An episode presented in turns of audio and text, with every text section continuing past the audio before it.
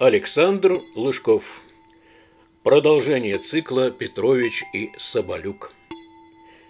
Вычленился.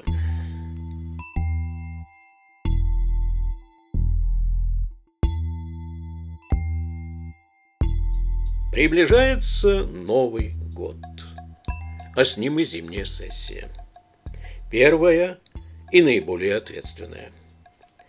Старое студенческое правило «сначала ты пашешь на зачетку, потом она на тебя» работает и здесь. Причем более наглядно, а иногда даже парадоксально и в чем-то цинично. Особенно это проявляется в общественных дисциплинах. Получивший отлично по истории партии – по определению не может срезаться на марксистско-ленинской философии, даже если беспечно путает немецкого философа Гегеля с вождем германского пролетариата Бебелем. Четверка ему гарантирована при любом раскладе. Ну как может получить тройку тот, кто твердо помнит, на каком съезде партии был взят курс на поголовную коллективизацию? Потому как полученная им отличная оценка по этой самой истории предполагает безусловное знание последнего. Руководство факультета тоже ратует за успеваемость своих подопечных. Нужно выглядеть не хуже других, иначе тень упадет на уровень требовательности и принципиальность, проявленные на вступительных экзаменах. Поэтому контроль за ходом самоподготовки перед сессией утраивается.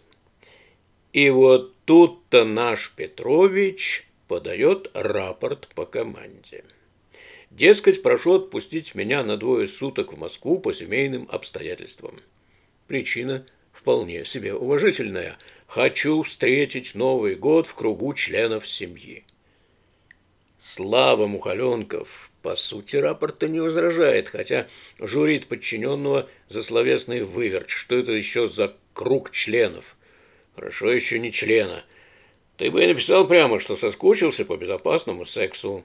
Он, улыбаясь удачно подвернувшемуся каламбуру, ставит подпись на рапорте и кладет его в папку. Народ оживляется, услышав знакомое, ставшее уже почти родным слово. Тема так называемого члена в его многоликих проявлениях, как и всего того, что с ним связано, давно здесь весьма актуальна зарождением не совсем здорового интереса к этому, по сути, вполне безобидному термину, послужил глагол «вычленять», который с завидным постоянством использовал на своих лекциях старший преподаватель кафедры общественных наук Антонов. Докапываясь до сути той или иной проблемы, он неустанно обращался к методу вычленения в ней ведущего звена – и, вычленив его как следует, он каждый раз победным взором окидывал аудиторию. Та в восхищении замирала. Во всяком случае, так ему казалось. На самом же деле многие с недоумением гадали, звеном какой цепи являлось только что выуженное им. А поскольку речь шла о марксистско-ленинской теории научного коммунизма, то на ум всем приходила лишь одна единственная цепь, упоминаемая в этом могучем учении, та, что сковывала пролетариат. Но не всего целиком, а скорее лишь его ноги, поскольку в противном случае тот бы не мог вырабатывать прибавочный продукт. А если так, то что же тогда? Потянув или дернув за него как следует, а что еще делают с этим звеном обычно, чтобы вытащить всю цепь? Вместо избавления от оков этого представителя угнетенного класса можно было только уронить и основательно извалять его в грязи, перспектива пугала. Неудивительно, что после нескольких лекций Антонова кафедру общественных наук многие слушатели факультета с легкой руки экономистов стали называть кафедрой марксизма-вычленизма. Впрочем, делали это не напрасно. Как выяснилось несколько позже, многие преподаватели этой же кафедры тоже были адептами метода вычленизма, не брезгуя применять его в рамках других общественных дисциплин. Так что словечко это было на слуху. Поэтому понятно, с каким оживлением коллеги встретили рапорт Петровича. Уже поднаскучившая всем тема веса однокашника тут же окончательно предается забвению. Еще бы, новая повестка дня необычайно благодатна и открывает широкие просторы для фантазии. Коллеги на все лады принимаются склонять тему кругов Петровича, как явных, так и скрытых, и обсуждают физиологические подробности строения его богатырского организма, сплошь состоящего из различных членов, каждый из которых имеет свои специфические потребности и в силу этого диктует хозяину свою собственную волю. Объявляется конкурс на лучший рапорт, в котором члены и круги – их всевозможные производные и смежные с ними понятия начинают фигурировать в самых невообразимых комбинациях.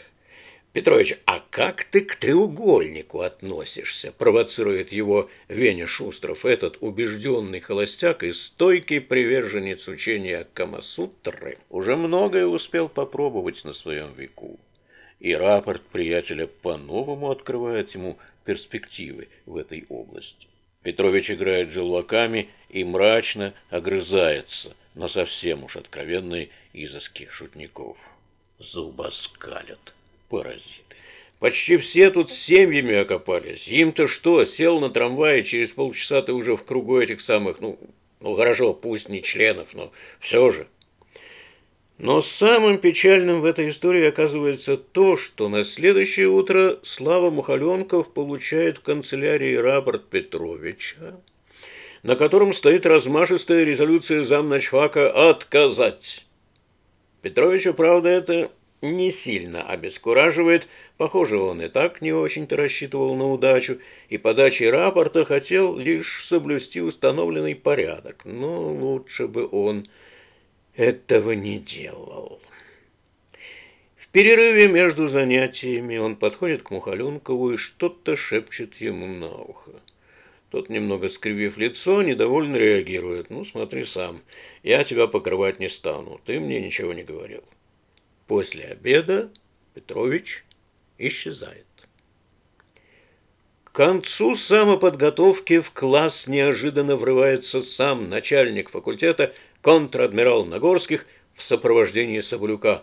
«Где у нас Илюхин?» – вопрошает он грозно, окинув взглядом вскочивших офицеров. При этом вид у него такой, как если бы сейчас Петрович срочно потребовался самому главкому ВМФ. Но дело, конечно, вовсе не в главкоме. Буквально за полчаса до этого адмиралу срочно понадобилось переслать в Москву пакет с какими-то документами. Он вызвал Соблюка. У нас никто из слушателей сегодня в столицу не собирался? Илюхин подавал рапорт, но я ему отказал. Вы же сами распорядились. И вы думаете, это его остановит? Нагорских прекрасно разбирается в психологии слушателей, а Петровича он уже был наслышан. Вряд ли осмелится. Идем, если еще не поздно. И вот сейчас они стоят перед экономистами. «Где Илюхин?» – повторяет адмирал. В классе по-прежнему царит молчание. Он поворачивается к старшему группы. «Я вас спрашиваю, где он?» У Славы Махаленкова лицо покрывается пятнами. Он пытается выдавить нечто вразумительное, но слова застревают в горле. И тут среди гробовой тишины откуда-то из заднего ряда звучит приглушенное «вычленился». По лицам стоящих проскальзывает подобие улыбки. К счастью, Нагорских этого не слышит или не придает этому должного значения. Его глаза по-прежнему горят негодованием. Ну как же так? Он еще неделю назад строго указал всем накануне сессии усилить контроль за самоподготовкой. И тут такое вопиющее непослушание. Адмирал резко поворачивается к Соболяку. «А я тебе что говорил?» Тычет он ему пальцем в грудь с какой-то злорадной усмешкой. По бледному лицу Соболюка можно предположить, что он только что проспорил ящик коньяка. Вернувшись из Москвы, Петрович огребает строгача. Теперь уже в письменной